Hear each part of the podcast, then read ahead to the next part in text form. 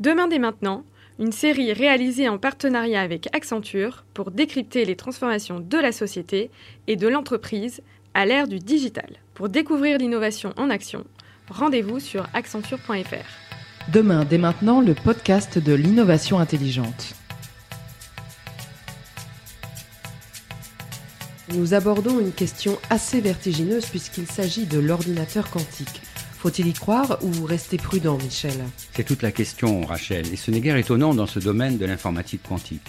Ces deux mots suffisent à exprimer une association improbable, celle du langage binaire, qui permet de décrire le monde avec une succession de 0 et de 1, et celle de la mécanique quantique dans laquelle il n'existe pas de 0 et de 1, mais une infinité de valeurs correspondant à une caractéristique des particules élémentaires.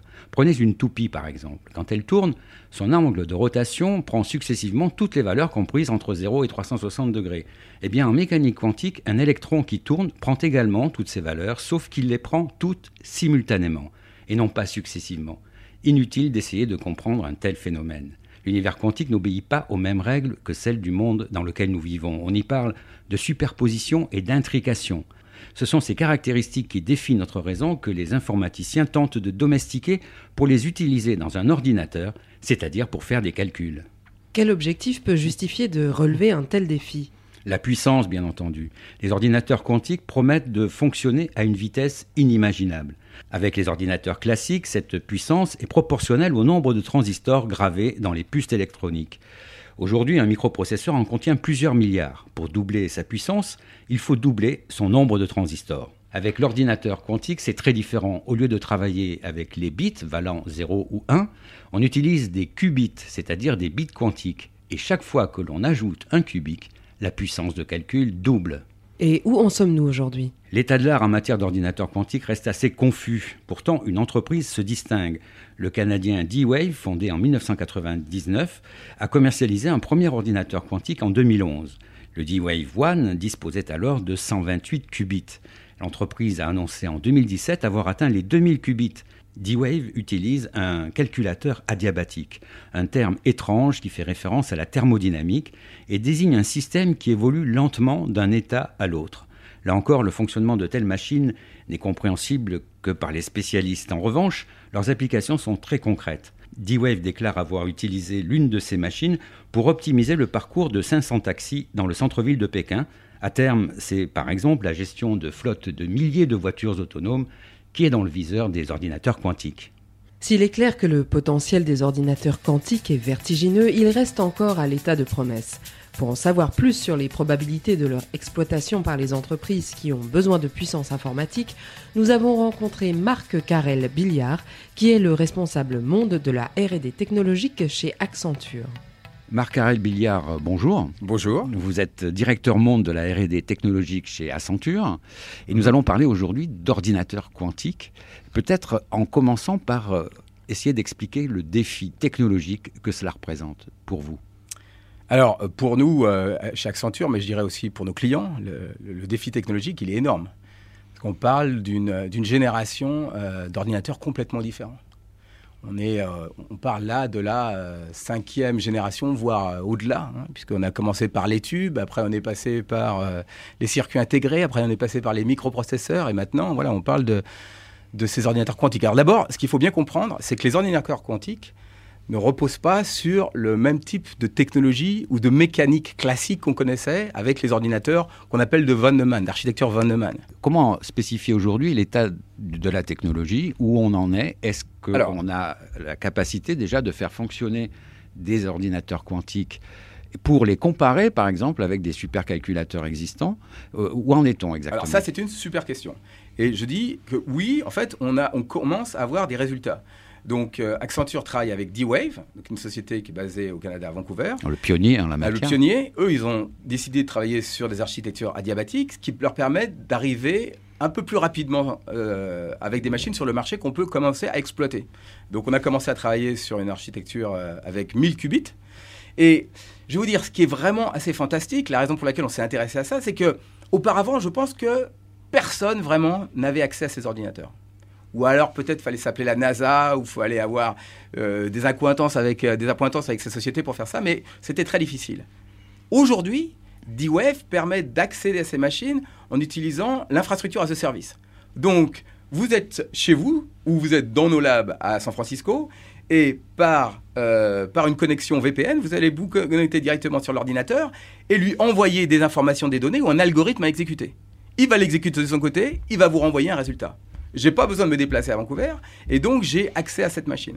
La deuxième chose, et à partir de là, bien évidemment, on va avoir une communauté de praticiens, de chercheurs, de, mathématiciens, de docteurs, etc., qui vont commencer eh ben, à s'approprier cette technologie pour l'utiliser. Alors les applications que l'on cite souvent sont quand même du domaine de la recherche, euh, aussi bien pour de nouveaux médicaments que l'optimisation de certains systèmes. Est-ce qu'il y a en perspective d'autres types d'applications peut-être plus proches de, du grand public, par exemple Alors absolument. Nous, on a, on a, on a identifié plus de 150 cas d'usage. Euh, dans, dans, des industries euh, tout à fait différentes comme euh, l'agro, l'agroalimentaire, comme comme des optimisations en termes de campagne marketing. Ça peut être aussi dans la finance. Regardez, vous prenez un, portfolio euh, d'actions, euh, vous allez essayer d'optimiser, de, de, connaître la valeur. Et eh ben, si vous avez beaucoup d'actions et que vous voulez faire ça sur un temps assez important, évidemment, euh, l'algorithme d'optimisation va être complexe. Le faire sur l'ordinateur quantique vous permettra de faire, d'avoir des résultats plus probants et plus rapides et plus fins que sur un ordinateur mainframe. Donc il y a plein d'exemples. Dans le manufacturing aussi, toute la partie logistique. Et, et on en a encore et encore.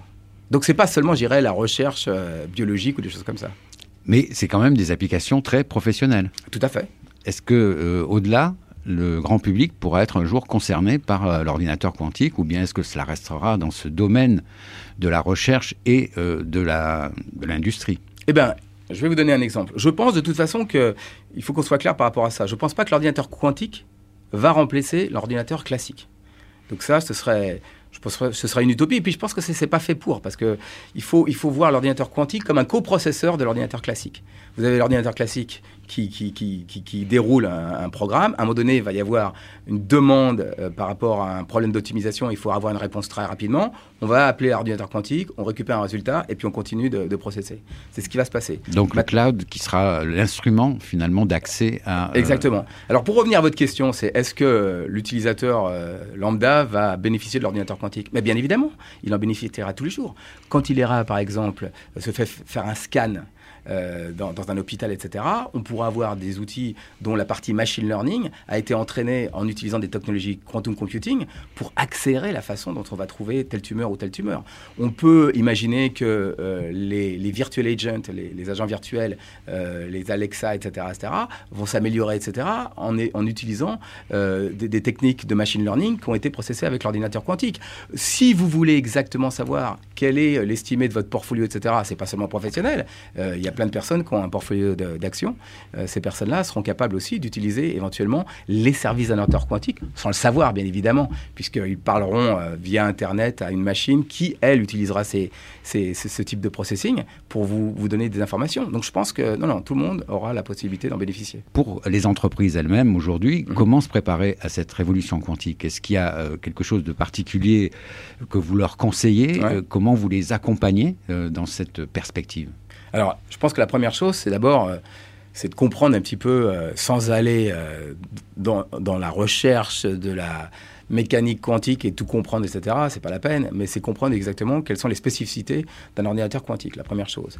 Deuxièmement, ce qu'on peut regarder, c'est qu'on peut regarder quelles sont les, je parlais de couches d'abstraction, couches logicielles qui permettent de programmer ces ordinateurs quantiques et comment se familiariser par rapport à ça.